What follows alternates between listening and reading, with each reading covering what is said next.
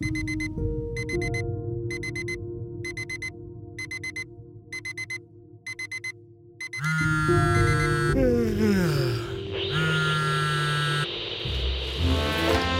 hold for a very important message.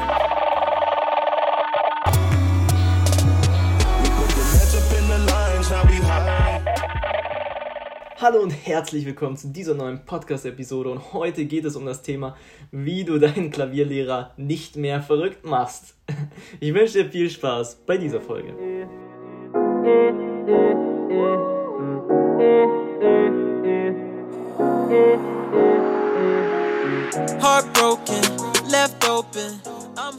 Okay, wollen wir direkt reinstarten in das Thema, wie du deinen Lehrer nicht mehr verrückt machst, wie du äh, aufhörst, ihn crazy zu machen.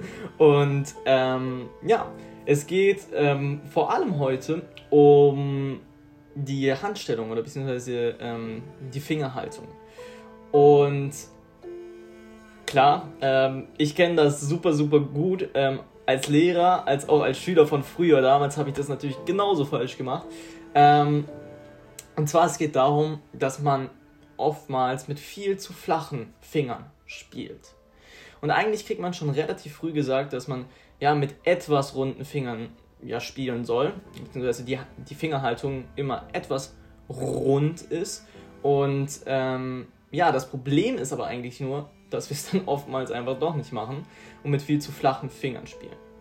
Klar, es gibt auch Ausnahmestücken, wo man eben mal wirklich mit flacheren Fingern spielen muss oder ja, eigentlich sollte, damit das funktioniert, wie zum Beispiel bei der Japan Etude OSC Nummer 5. Ähm, vielleicht wird der ein oder andere kennen. Ähm, ja, da muss man natürlich mit ein bisschen flacheren Fingern spielen, da es sonst schwer ist, nicht von den schwarzen Tasten abzurutschen. Ist aber jetzt mal so eine Ausnahme, äh, mal so ein Ausnahmestück, äh, eines von den Ausnahmestücken, bei denen das jetzt zutrifft. Und wenn du so weit bist, dass du die fünfte Japan-Etude spielen kannst, ähm, dann ist diese Podcast-Episode, also die heutige, ähm, auch nicht so ganz relevant. aber ähm, gerade für Anfänger ist das jetzt noch sehr, sehr relevant. Und zwar, ähm, dass du auch die Finger rund hältst, auch wenn du Akkorde spielst. Also auch bei Akkorden, dass du probierst, ähm, ja, die Finger rund zu halten und das Handgelenk ähm, nicht so hoch zu halten.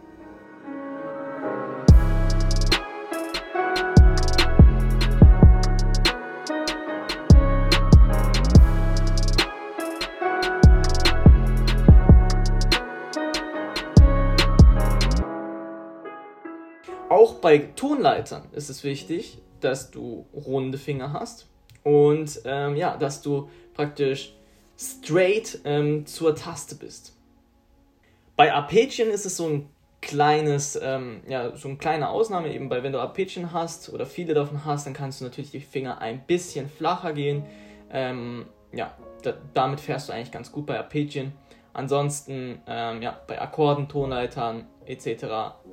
runde Finger, ganz, ganz wichtig. Okay, das war's auch schon von der heutigen Folge. Also, was du auf jeden Fall mitnehmen kannst, wie du deinen Klavierlehrer nicht mehr verrückt machst, achte auf deine Fingerhaltung und ja, dass du nicht mit zu flachen Fingern spielst. Und ja, es wird auch dir viel, viel einfacher fallen beim Spielen und ähm, ja, im Endeffekt dir auch einfach eine bessere Technik bringen. Ich hoffe, diese Podcast-Episode hat dir gefallen, diese sehr, sehr kurze, aber ähm, ja, mal ein knackiges Thema heute. Und ja, ich würde mich freuen, wenn du nächste Woche wieder einschaltest. Bis dahin, euer Adrian. Peace.